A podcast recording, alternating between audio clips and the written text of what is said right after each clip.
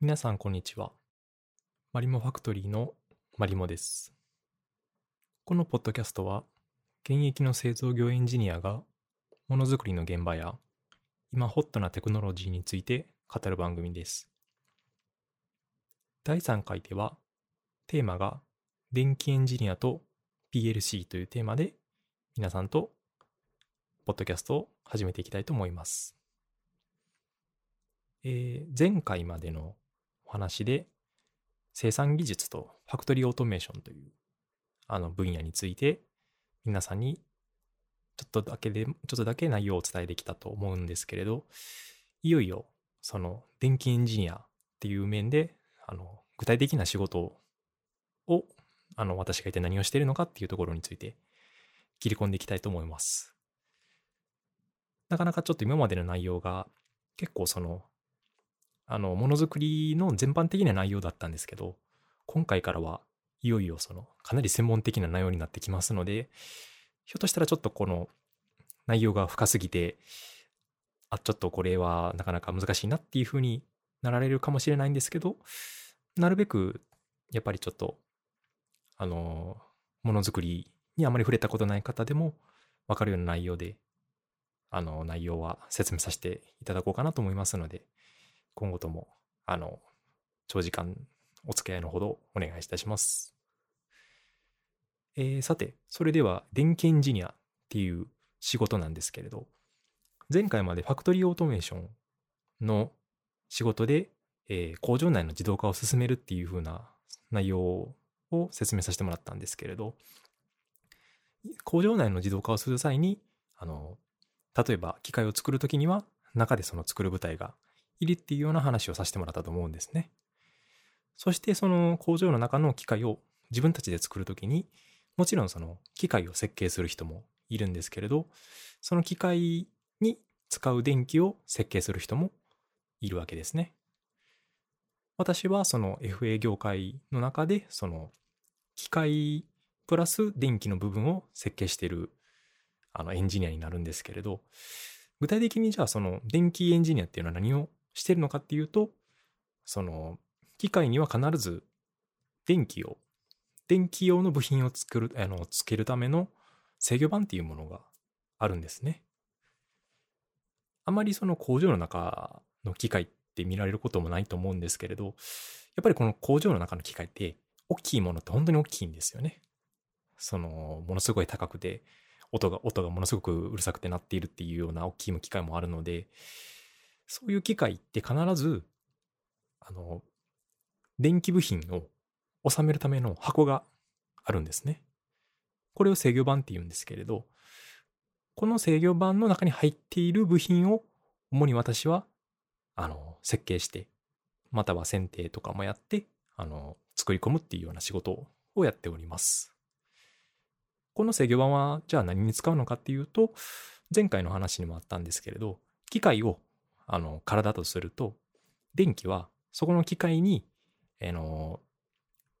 情報を伝えるための、まあ、血管だったり、神経だったりっていう風なのをお話しさせてもらったんですけど、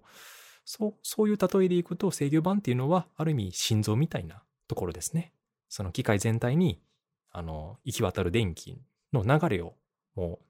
コントロールする中心的な存在になるので、この制御盤の中に入る部品とかの、あの、設計とか選定は電気エンジニアである、あの、私であったり世の中の方々が担当されています。この制御盤の中に入る部品っていうのは本当にいろいろあるんですけれど、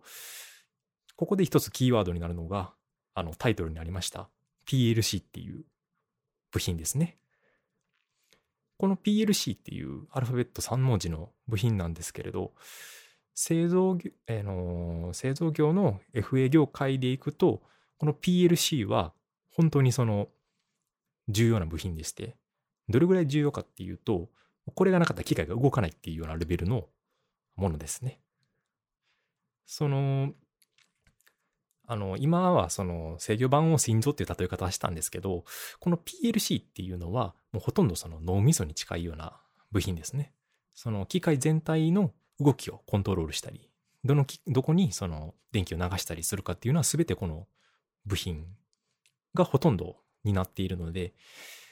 あの、この部品がないと機械が動かないっていうような、本当にものになってしまうんですね。この PLC っていうのは、あの、言葉でいくと、プログラマブルロジックコントローラーの略で、あの、このプログラマブルっていうこの頭文字を取って PLC っていう言い方をするんですけれど、皆さん PLC っていう言葉を聞かれたことございますか？なかなかこの PLC っていう言葉もあの一般的ではなくて、そのひょっとしたらこの家庭用のあの家庭用のそのコンセント同士をあのつなぐ、あのつなぐのコンセント同士で通信をするための機械のことを PLC って言ったりもするらしいんですけど、あの PLC とは全くちょっと別物になるんですね。あれは、まあ、あくまでその、今だったらその家の中ってこう Wi-Fi とかでこう無線で通信したりすると思うんですけど、1階と2階ってやっぱりこう通信しにくかったりして、そこをこうコンセントを使って通信させるためのアイテムが世の中にあって、それを PLC って言うんですけど、実際にそれとは全くもう関係なくて、あくまで工場の中で使うあの、アイテムを、まあ、PLC っていうふうに言ってるんですけれど、じゃあこの PLC って何者っていう話をちょっと今日はみっちりやっていこうかなと思います。え、まず PLC っていう言葉なんですけれど、あの、PLC っていうもの自体はじゃあ一体いつからあるのっていうと、これは、あの、産業革命が起こって、まあ、しばらくして、あの、アメリカでその自動車自動車産業がどんどん盛んになってきたわけですね。で、その自動車産業が、あの、盛んになった時に、あの、前回お話ししたその自動化っていうところで、生産技術っていうところがどんどん、あの、発展してきたので、そこで、あの、開発さ、アメリカで開発されたものになってます。開発したのは、えー、確か、フォードだったかな。フォードの中でこう使われるために、えのモモディコンっていう会社が開発したみたいな記述を見たことがあるんですけれど、そこが、まあの、一応初めて PLC を作った会社っていうことになってて、で、この PLC を使って、その工場の中のいろんな仕組みをどんどん自動化していこうっていう風になったわけですね。で、この PLC っていうのは、じゃあ PLC っていうか、これがじゃあないときに、工場の中で自動化されてなかったのかっていうと、実はそんなことは全然なくて、それまでもちゃんとあの自動化する仕組みっていうのはあったんですけど、それまでは、あの自動化にするためのあの仕組みっていうのは全て、その人間が一からこう、あのそのプログラム的なものを組んで、プログラムっていうかその、その自動化するための仕組みを組んでやっていたんですけれど、その一番大きな違いっていうのが、その当時はプログラムっていうのは要するにもう機械そのもののことをプログラムっていうふうな言い方をしたわけですね。ちょっとどういうことかっていうと、その、例えば世界で最初のコンピューターって、あの、エニアックっていう有名なコンピューターがあるんですけれど、あのコンピューターは、その、プログラムっていうもので動いてるんじゃなくて、もう本当にその、機械がもう物理的にカチカチスイッチを動かして動いているみたいな感じだったんですね。あの、マニアックな話でいくと、この真空管っていうものが使われてたんですけど、じゃあその真空管っていうものを、あの、スイッチをいっぱい並べて、あの、部屋いっぱいに並べたものをこう、使って計算っていうのをやってたわけですね。で、その、真空管を使って計算とかはできるようになったんですけれど、それはあくまでもう、その、真空管をこう並べた通りにしか計算ってできないんですね。その、いわゆるプログラムっていうよりは、あくまで一つのこの機能しか持ってないような機械っていうようなものだったんですけど、そうなった時に、じゃあその、今までこういう計算してたけど、じゃあ今度は別の計算しようってなった時に、どうするかっていうと、文字通りその真空管を組み替える必要があったわけですね。そのもう物理的にそのスイッチをこう並び替えて、その計算の仕方を変えたりしてたんですけれど、となってくると、いちいちその、例えばあの、機械とかでもその動きを変えたりとかするときに、同じように、その、いろんな部品の並び方とかを変えたりしてたわけなんですけど、これって、まあ当たり前なんですけど、とても手間でして、その、機械を作ったときに、あ、ちょっとこの機械の今の動きだと、あの、思ってた通りじゃないので、じゃあ直そうかと思って、ってなった時に、もう機械っそのものの、あの、並びか、あの、中の部品をこう入れ替えたりとか、もう機械を完全に変える必要があったので、これって本当にめんどくさかったんですよね。そのハード的にそのプログラムを作ってた時代の話になってくるんですけど。で、話は戻って PLC っていうのも全く同じだったんですね。あの、PLC の場合はちなみに真空管ではなくてリレーっていうものが使われています。このリレーっていうのもかなり重要なキーワードになるんですけど、その、結局はこのリレーっていうのは、その家にあるスイッチと同じで、このスイッチを押すと、ある、ある別のところのどっかの、あの、スイッチがこうオンオフされるっていう、そういうようなアイテムになってまして、まあ、そのオンオフの仕方を、あの、磁石の力で、あの、磁石っていうのは電磁石の力でオンオフさせるっていうアイテムなんですけど、なんかそんな大層なもんではなくて、こうほんの本当に単なるスイッチなんですね。押したら開く。離したら閉まるっていうようなスイッチなんですけど、このリレーを使って最初は機械を作っていたんですけど、その先ほどの例えと一緒でもう機械のプログラム的なこの動きを変えたいときは全部そのリレーをこう入れ替えたり配線を変えたりして頑張ってたんですけど、まあ本当にこれじゃ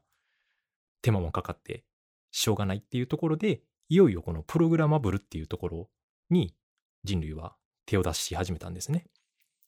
その、プログラムっていうと、まあ今だったらすごくはや、あの、皆さんの身の回りでも聞く言葉だと思うんですけど、どういうことかっていうと、このソフトウェアで、その、あの、必要とする機能を作るっていう意味が、まあ、あの、プログラムっていうことになるんですけれど、その、今まではこのスイッチをこう入れ替えたりしてたのを、そういうこと全くせずに、あくまでこのソフト、あの、パソコンとか、ああいうソフトからこう、情報を入れて、それでもう必要となる機能を作り込めるっていうところに、あの、この新しい技術っていうのはどんどん進んできたわけですね。そうなってくると、このプログラマブルっていうところが進んで、しまいにはその機械とかも、その動きを変えたいときにはもうこの PLC にプログラムを書き込むだけで、その動きを変えれてしまうっていうような、あの、時代になったわけですね。そしてこの PLC っていうのが、あの、世界各地の工場で使われるようになったんですけれど、その機械の結局この脳みそがこの PLC っていうものになるので、例えばその、あの、自分がその工場の中で新しく機械をこう作ろうとしたときに、まあその、まずはその電気の設計を始めるんですけれど、そこでまず機械からまあ、この機械はこういう動きだよっていうのを、あの、電気屋さんは聞きまして、で、その機械屋さんから聞いたその動きに対して、あの、電気屋さんは、あじゃあこういうふうに動かすための部品を選ぼうかっていうふうに選ぶ、部品を選ぶんですね。そして、その、いろんな部品を選ぶんですけれど、ここで、その、で機械の中に使う電気部品っていうのも本当にたくさんいろいろあって、まず一番代表的なものは、あの、やっぱりモーターですね。そのあの、電気の力で物を回転させるっていうアイテムなんですけど、このモーターをじゃあどうやって回そうかなっていう話になったり、あとはそのセンサー、ものが、あの、来た時にそれを、あ、来たなっていうのを反応するためのアイテムがセンサーで、なんですけど、で、このセンサーもまた PLC とかとつなげて、最終的にこのモーターは、このセンサーが反応した時だけ回る。で、センサーが反応しなかった時に止まるっていうような動きを PLC で作り込んでいくわけですね。制御盤は、あの、要するにこういう、その PLC を入れる箱みたいなものになるんですけど、その PLC 以外にも先ほどのそのモーターだったら、モーターを回すためのコントローラーが別にあって、そのコントローラーをこの制御盤とかの中に、あの、全部全部入れちゃって、最終的にこの制御盤としてこの機械にガチャンとくっつけて、機械をあの完成に持っていくような、そんな流れになるんですね。なので、まあ、電気エンジニアがやってることは、あの制御盤を作る仕事っていう一言では表せられるんですけど、その制御盤の中には本当にいろんな部品が入ってて、で、そこの部品を頑張って作ってるっていうようなイメージをちょっと持っていただきたいんですけれど。で、その PLC なんですけど、あの、この PLC を作ってるメーカーっていうのも世界にいっぱいありまして、えー、1位がシーメンスっていうドイツの会社なんですけど、今だから世界の PLC の,、えー、の3分の1ぐらいはこのシーメンスっていう会社が作っているみたいです。やっぱりドイツってすごいですよね、本当に。あの、世界中のものづくりはやっぱりこのドイツがすごく強いところを発揮してるっていうのがよくわかると思うんですけど、で、世界のシェアの1位がドイツなんですけど、ちなみに2位はアメリカなんですよね。アメリカのロックウェルっていう会社なんですけれど、このロックウェルっていう会社は、あの、あんまり私はロックウェルとかの会社に馴染みがないんですけれど、まあ、本当にこれも強いメーカーで、あの、世界のシェアでいくと、まあ20%ぐらい取ってるらしいんで、この、だからドイツとアメリカでも世界の半分を占めてるっていう、なかなかやっぱり世界のあの壁は厚いなっていうのが、あの日本から見ても思うんですけれど、その中でも実はその第3位に日本の会社が入ってるんですね。その PLC を作ってるメーカーとして。さあ、これがどこかっていうことを、あの、FA 業界ではもう、これは、あの、この会社は絶対になくてはならないっていう会社なんですけど、3位は三菱電機ですね。三菱っていくと、まあ本当に何でも屋さんというかもう電、三菱電機ってもうあまりにもそのいろいろやりすぎて、もはや何の会社かっていうのわからないぐらいの本当に大きいあの会社なんですけれど、最近ちなみにあの三菱だったら、三菱リージョナルジェットかななんか飛行機も作ってましたよね。ただこの昨今の事情でちょっとこう、飛行機どうしようかなっていう風になんかなってるみたいな感じなんですけれど、まあ、飛行機も作れちゃうぐらいの本当に大きい会社なんで、三菱電機っていうのが。あの、手近なところでいくと、もう、あれですよね。その家電とかも本当に強くて、家電もそうですし、まあ、三菱の電気ではないんですけど、三菱自動車だったり、本当にいろんなアイテムを作ってるんですけど、ファクトリーオートメーションの世界では、もう本当にこの三菱っていうのが日本の国内で言ったら圧倒的に強くて、もう PLC っていう言葉は、ちなみに今までちょっと説明させていただいたんですけど、この PLC ってよくシーケンサーって呼ばれるんですね。このシーケンサーっていうと、先ほどの PLC と同じ意味にはなるんですけれど、その工場の中の機械をこう、あの制御する機械、あの、アイテムなんていう意味なんですけど、じゃあなんでこれシーケンサーって言い方がされてるのかっていうと、このシーケンサっていうのは三菱の PLC の商品名なんですね。これ意外と FA 業界というか製造業の方でも知らない方いらっしゃるような気がするんですよね。よくその PLC のことをシーケンサー、シンケンサーっていうふうに言われてるのを耳にするんですけど、このシーケンサーっていうのはあくまでこの三菱が出している PLC の商品名なんですね。例えでいくと、あれですよね。ホッチキスみたいなもんですね。ホッチキスって、あの、紙をこう止めるアイテムで、さすがに皆さん、あの、使ったことあると思うんですけど、このホッチキスって、正式なその、名詞じゃないんですね。一般名詞じゃなくて固有名詞で、その、どこかなここよかなその、そこその、どこかのメーカーが作っている、その、紙を止める商品、アイテムの商品名をホッチキスっていう名前なんですけど、あれはその、カテゴリー的にはステープラーっていう道具になるんですね。ただ、そのホッチキスがあまりにももう商品名として振動しすぎて、もうホッチキスって言っちゃってるっていうような現象でして、それと全く同じで、その PLC をシーケンサーっていう名前で呼ぶのも、もう三菱が PLC 業界で国内なんですけど強すぎて、あの、名前がもうシーケンサーみたいになっちゃってるっていうような状態なんですね。それも結構あの、FA 業界で行くと面白い話なんですけど、そのシーケンサーではなくて、あくまでやっぱり正式名称としては PLC なので、あの、電気屋さん目線だとやっぱり PLC って呼ばないといけないなって思うんですけれど、よく現場に行くとやっぱり皆さんシーケンサー、シーケンサーって呼ばれてるので、あ、もうなんかシーケンサーでいいかって思ってこう言っちゃうこともあるんですけれど、正式名称は PLC ですね。っていう話でちょっと、あの話が飛んじゃったんですけど、主にその世界のメーカーでいくと、1位がドイツのシーメンス、2位がアメリカのロックウェル、3位が日本の三菱電機っていう風になってますね。というところで、この世界的に見たそのメーカーっていうのが3つあるんですけど、じゃあ国内に目を向けると、どんなメーカーがあるのかっていうと、これもまたいろいろ、いろんなメーカーがありまして、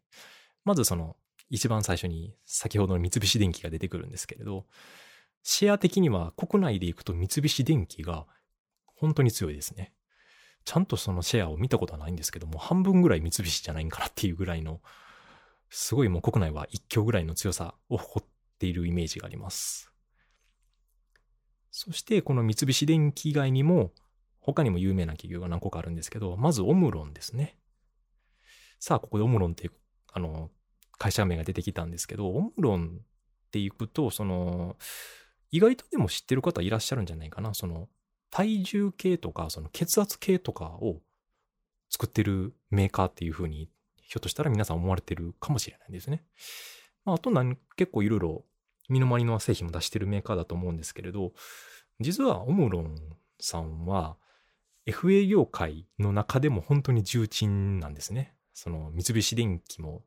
すごく大きいっていう話されたんですけど、それとも並び立つぐらいのこのオムロンっていうのは FA 業界で有名なメーカーでして、何が有名かっていうと、その PLC ももちろん作ってるんですけど、それ以外の先ほど話出てきたリレーです。あの、リレーですね。その、電気の力でこのスイッチをオンオフさせるっていうリレーで本当にオムロンは圧倒的な強さを誇ってまして、これもまたその FA 業界のま顔っていうようなメーカーになってるんですけど、まあ、ここも PLC を作ってるんですね。で、オムロン。で、そのオムロンの他にキーエンスってメーカーがあるんですけど、これ前回でキーエンスって話をちょっとメーカーのあるっていう話をさせてもらったと思うんですけど、ここでもやっぱキーエンスが出てくるんですね。その、えっ、ー、と、前回の話だったら、あの、国内全会社の中の時価総額第3位っていう、とんでもないすごい会社だっていう話をさせてもらったんですけど、まあ、このキーエンスも PLC を作っていまして、で、あの、オムロンとキーエンスが大体同じぐらいの規模らしいんですけど、大、もうほとんどが、ちなみに国内は三菱とオムロンとキーエンス、この3つで、あの、シェアがほとんど取っちゃってるらしいですね。なので、まあ国内で見かけるんだったら、この3つの会社を、あの、まあ知っておけばもう特に他はあんまり気にしなくてもっていうような気が あの、いや、あの、そんなこと言っちゃうと、その他のメーカーの方がちょっと聞かれてたら、いや、うちも作ってるやんって、なんていう話に すいません、なっちゃうと思うんですけど、ちなみに私がちょっと調べた限りで、他の、あの、国内の PLC のメーカーっていうのが、パナソニック、富士電機、日立、東芝、横川電機等々がありましたね。パナソニックさんの PLC も、あ、これ、まあ、個人的なところなんですけど、実は私使ったことがあったりして、あの、全然その、最初に言った3つ以外は、あの、存在がもう完全になくなってるとかいうでは全、っていうわけでは全然ないので、あの、PLC っていうメあのメーカーは本当にいっぱいあるっていう話になってきますね。あの、PLC のその各社の、じゃあこんだけいっぱいあるんですけど、じゃあ何が違うのかっていう話に、まあ、なってくると思うんですけど、まあ、これをまあ言い出すと本当にもうこれも細かい話で、まあ、機能的な違いももちろんあるんですけど、この PLC をじゃあ、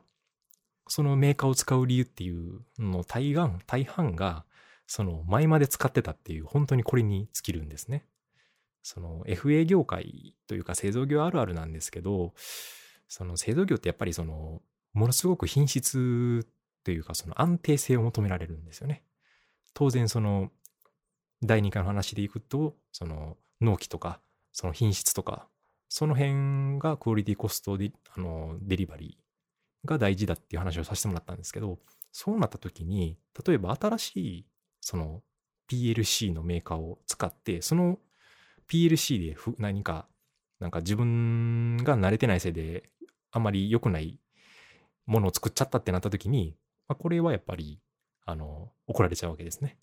怒られちゃうっていう、あの、怒られる程度で済めばいいんですけど、そんな、やっぱりなかなか責任のある話なので、その生産技術っていうのは。ってなった時に、その、今までその、やっぱり使っていたその PLC を皆さんそのまま使いたがるっていう傾向がものすごくあります。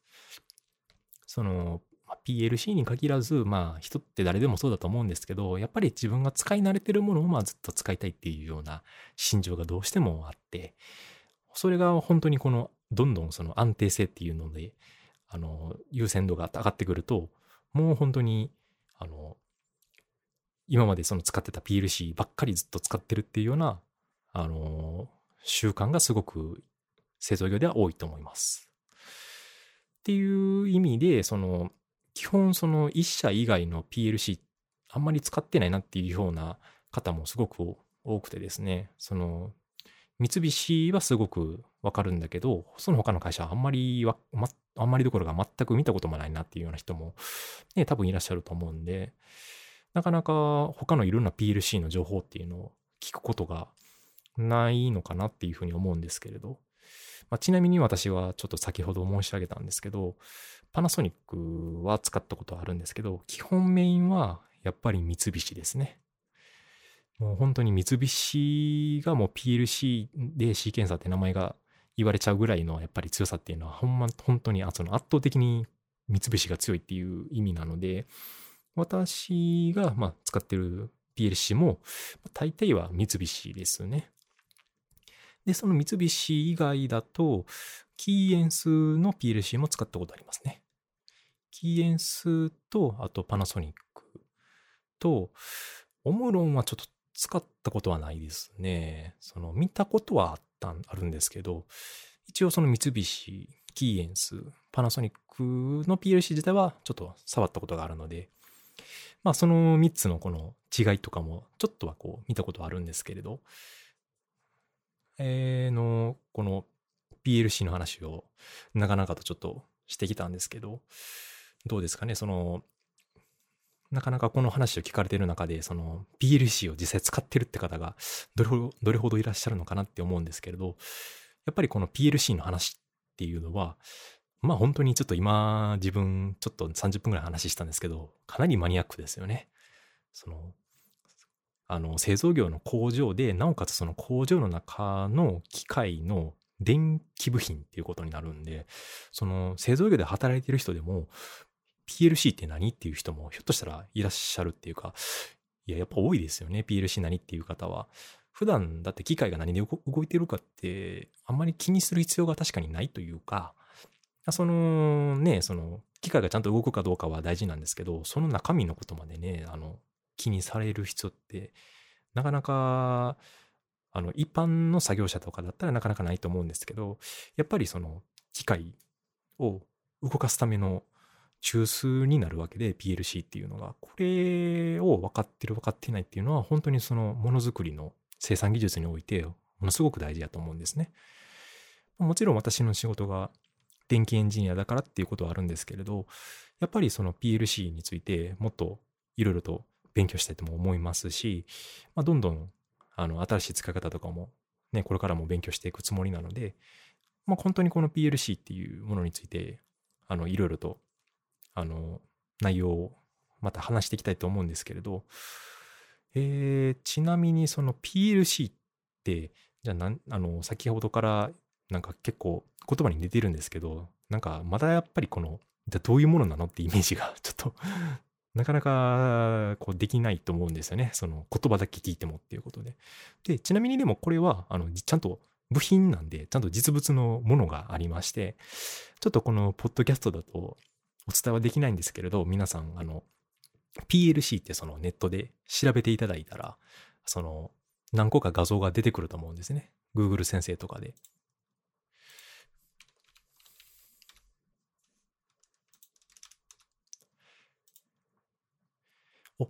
今ちょっとこのが Google の画像検索で PLC って調べたんですけど、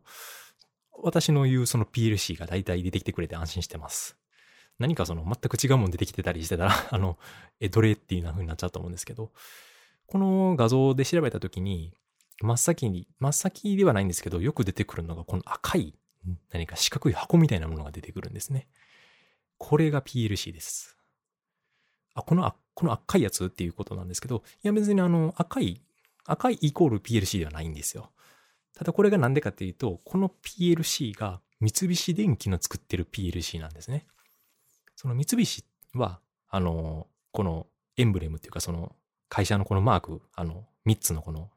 ひし形があると思うんですけど、あれ赤じゃないですか。ということからもわかると思うんですけど、三菱ってあの、ま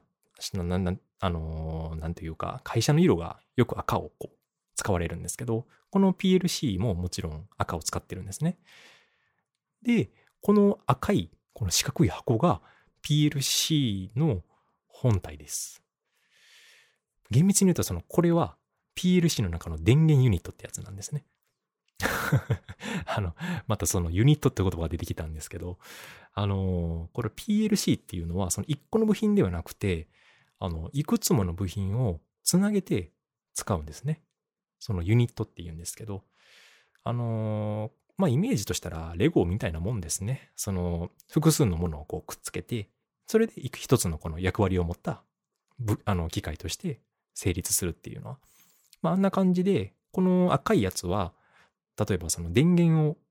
に、あの、これにつないで、他のそのユニットに電源を送るための部品なんですけれど、まあ、それ以外にも、その画像でいくと、その、大体赤の四角い箱の横に黒いちょっと細長い部品がついてると思うんですけど、これが CPU ユニットっていうものでして、これがいわゆる脳みそですね。機械の中の。で、これがその CPU っていう要するにコンピューターなんですけど、このコンピューターの中でその動かすためのプログラムをこうガーッと回しまして、その機械のありとあらゆるところにその命令を伝えるっていう役割を担うわけですね。ちょっとこの、すいません、画像ね、私の見てる画像と本当に皆さん一緒なのかってわからないんですけれど、その PLC 三菱って多分調べて、調べていただいたら、もう大概その赤い、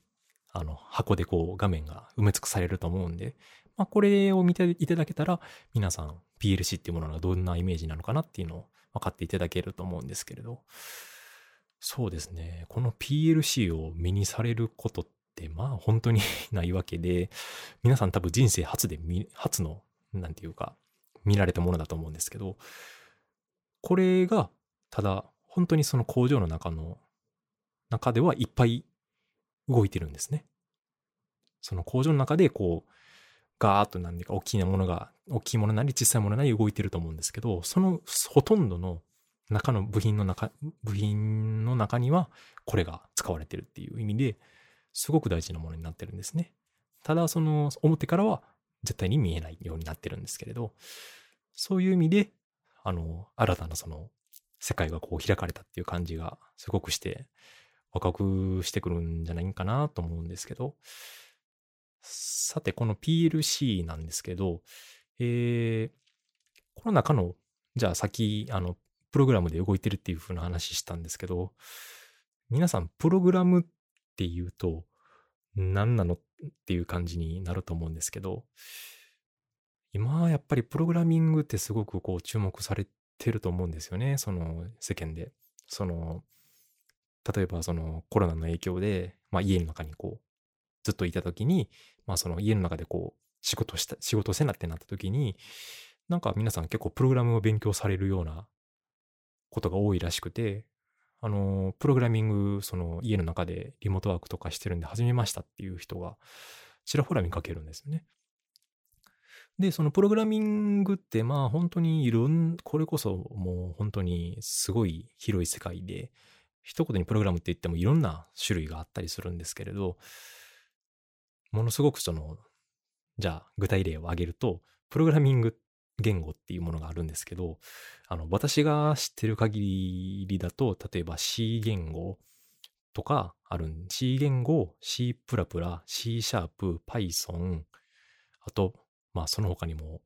えー、Perl だったり、Ruby だったり、あの、TypeScript だったり、あの、JavaScript だったり、あのー、他は、Fortran とか、えー、Python Python はやっぱり今をときめく言語ですよねっていう話で。えー、あの、ま、いろいろ多分出てくると思うんですけど、ちょっとパッと出てきた今は、パッと出てくるのは今ちょっとぐらいかな。という感じで、そのプログラミング言語っていうのが、まあもう本当にいろいろあるんですけれど、その中で、じゃあ PLC のプログラムって、じゃあ何言語でやってるんですかっていうふうに多分思われると思うんですよね。ところがですね、実はこの PLC っていうのは、いわゆるこのプログラミング言語ではないんですね。え、どういうことっていうふうに多分思われる方もいらっしゃると思うんですけど、多分そのプログラミング言語を普段なんか触られたことあるっていう方は、割とその IT 関係の仕事をされてる方だと思うんですね。そのいわゆる IT エンジニアっていう職種だったり、まあプログラマーっていう職種の方だと思うんですけど、この PLC っていうのは、プログラミング言語で動いてないんですね。コンピューターなんですけど。っていうと結構その、普段プログラミングされてる方からすると、え、それは一体どういうことっていうふうに多分なってると思うんですけど、この PLC はちなみに何であの、どういう言語で動いてるかっていうと、これはラダー言語で動いているんですね。さて、ここでラダー言語っていうのが出てくるんですけど、ラダー言語っていう言語にはなるんですけど、これはいわゆるビジュアルプログラミングに当たるものですね。なんあの、ビジュアルプログラミングって言われて、点て点で多分なられる方もいると思うんですけど、じゃあ、ビジュアルプログラミングが何かっていうと、これはただ今、その、小学生のプログラミング教育とかでかなり注目されている概念ではあると思うんで、その、ビジュアルプログラミングっていうのは、その、いわゆるプログラミングみたいにこのキあのキーボードをカタカタ叩いて、アルファベットいっぱい打って、何かよくわからんものいっぱい作るっていうのじゃなくて、このマウスだけで、この部品をこう画面の中で、こうチュチュチュってこうつなげてあげたら、これでもうプログラミングできましたっていうようなものがビジュアルプログラミングっていうものなんですけど、要するにアルフあのアルファベットの羅列ではなくて、こう人間が目で見て分かりやすいようなプログラムの仕方で、あの、一つのソフトを作るっていうことを、まあ、ビジュアルプログラミングっていうんですけど、今だったらやっぱり小学生とかがこう必修になるって話で、結構そういうのをされてる方多いみたいですね。私の家の近所にもその教室とかあったりして、多分ね、プログラミングっていきなりこのキーボードカタカタするってこう、やっぱり大変だと思うんですね。すごく退屈、最初のうちは退屈だと思いますし。っていう意味で、まあビジュアルプログラミングってものがあるんですけど、話は戻ると、このラダーって実はビジュアルプログラミングなんですよ。これ、あの、IT エンジニアの方が多分結構衝撃を受けられると思うんですけど、この、P、PLC ってなんかものすごく昔からあるっていうふうに思われ、先ほど説明させていただいたんですけど、じゃあその時代からずっとビジュアルプログラミングなんですかっていうふうなことを思われると思うんですけど、まあ、実はその当時はそのビジュアルプログラミングではなくて、あの、同じようにそのアルファアルファベットでいっぱいこう書くような、あの、ニモニックっていう機械言語で書いてたんですけど、今はほとんどがビジュアルプログラミングになってまして、もう本当にその、目で見て分かりやすいような、その、プログラムの書き方をして、あの、PLC の中っていうのは、プログラムを作っていくわけですね。で、そこでそのラダーっていうのが出てくるんですけど、このラダーっていうのもちょっと Google 検索で見てもらったらいろいろと出てくると思うんですけれど、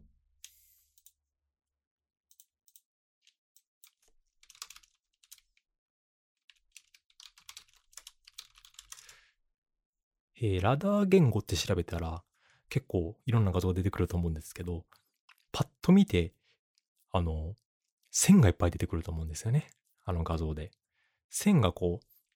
縦にこう枠があって、その枠の中にいろんなこの、なんていうか線で書かれた記号みたいなものがいっぱい繋がっているような状態になっている画像があると思うんですけど、これがその PLC の中で動くラダー言語の正体なんですね。これ言語っていう言い方はするのって思われたら方いると思うんですけど、そうですね。これは多分言語じゃないですね。ラダー回路って言い方が正しいですね。あの、正式にはそのラダーダイアグラムって多分名前だったので、確かにその A だと思うんですけど、この、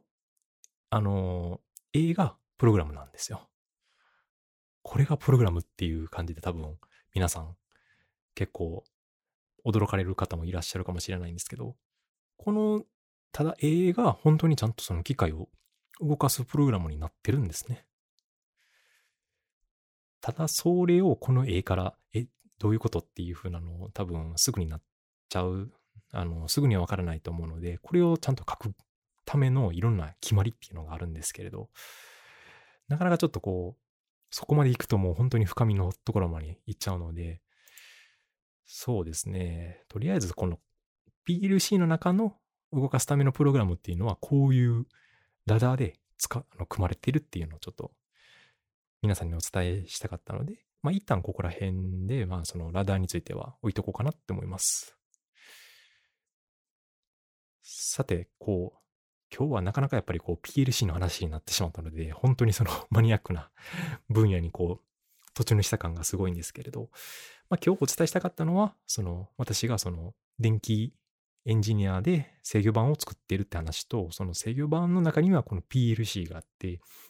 そしてこの PLC っていうのは、その機械を動かすためのものすごく大事な部品っていうか、これがなかった機械が動かないっていうようなレベルのものっていうのをちょっと皆さんにお伝えしたかったっていうのがあったので、えー、今日のテーマとしては以上にはなるんですけれど、そうですね、この PLC っていうのが、まあ、プログラムで動くんですけど、まあ、だから、その、FA エンジニアのやることっていうのは、この PLC のプログラムを、まあ、組むっていうのが結構大きいところでして、ある意味だから FA エンジニア、FA 電気のエンジニアっていうのは、ある意味プログラマーみたいなところがあるんですね。その、プログラマーって世間でいろんな言葉あると思うんですけど、あれって本当にいろんなプログラムがあるて、そのプログラミングをやってる人が全員がプログラマーだとしたら、ね、私もプログラマーになっちゃうのかなっていうのが思うんですけど、多分その世間でいうプログラマーには私当てはまらないと思うんですね。あの、これ、このラダーを使ってプログラミング作ってるのをプログラマーっていうっていう話は全く聞いたことがなくて、やっぱりただその電気エンジニアなので、その制御盤を作るときに必要となる技術はものすごく電気の方が欲しいんですね。あの電気に対する知識っていうのをすごく求められて、私の体感的には、あの、FA の電気エンジニアに必要なあの知識として、3分の1ぐらいが、あの、ラダーのプログラムの知識なんですけど、もう3分の1ぐらいは、やっぱり電気の技術、あの、知識が欲しいんですね。その、そもそもその、電気をどうやってこう、機械に持っていくだったりとか、そのモーターをどう回したりだとか、だとかいう技術が欲しいんですけど、あと、ちなみに3分の1、3分の1ってきて、もう3分の1はじゃあなんだって言うんですけど、これは機械なんですよね。電気エンジニアなんですけど、機械の知識が必要なんですね。結局、その、やっぱり機械を作る、あの、エンジニアなので、電気エンジニアって、電気だけ知ってても、これダメなんですよね。やっぱり、機械1個作り上げるためには、機械の知識もちゃんと分かった上で、その上で電気を動かさないといけないので、やっぱりその、今のその3分の1実は全部あの、電気とソフトと、ソフトプログラムと機械っていうこの3種の神器っていうかもうこの3つが全部いるんですね。これが電気エンジニアのすごく面白いところでして、私はよくものづくりの総合格闘技っていう言い方をするんですけど、そうですね。だってこの機械、電気、ソフトって、その、のものを作る上で一番大事な3つじゃないですか。この3つが、あの、FA の電気だと全部必要になるので、本当にその総合格闘技みたいな仕事だなっていうふうに私は常々思ってるんですけれど、この3つの全ての知識を結集して、まあ、ものを作っていくっていう意味で、あの、このやりがいを感じれるのは多分 FA エンジニアぐらいじゃないかなっていうふうに私は思うんですよね。そのもちろん、その設計をする段階でも、あの、ものづくりの設計の段階ってもう本当にいろんな知識を求められるっていうのはあると思うんですけど、やっぱりこれだけ多方面にわたるいろんなあの分野の知識が求められてるっていうのは、FA 電気のエンジニアがすごく広いなっていうふうに思ってまして、あとそれプラス、さらにその生産ラインで作るものに対する知識っていうのもももちろん求められるわけですね。その生産ラインを作る際に当然、あの製品についてもいろんな知識が求められるんで、そうなった時に本当に FA 電気エンジニアって、本当にその知識、必要な知識が多すぎて、とてもじゃないけど一緒で学びきれないぐらいあるんじゃないかっていうのが、今の私のこの4年かかって得た感想ですね。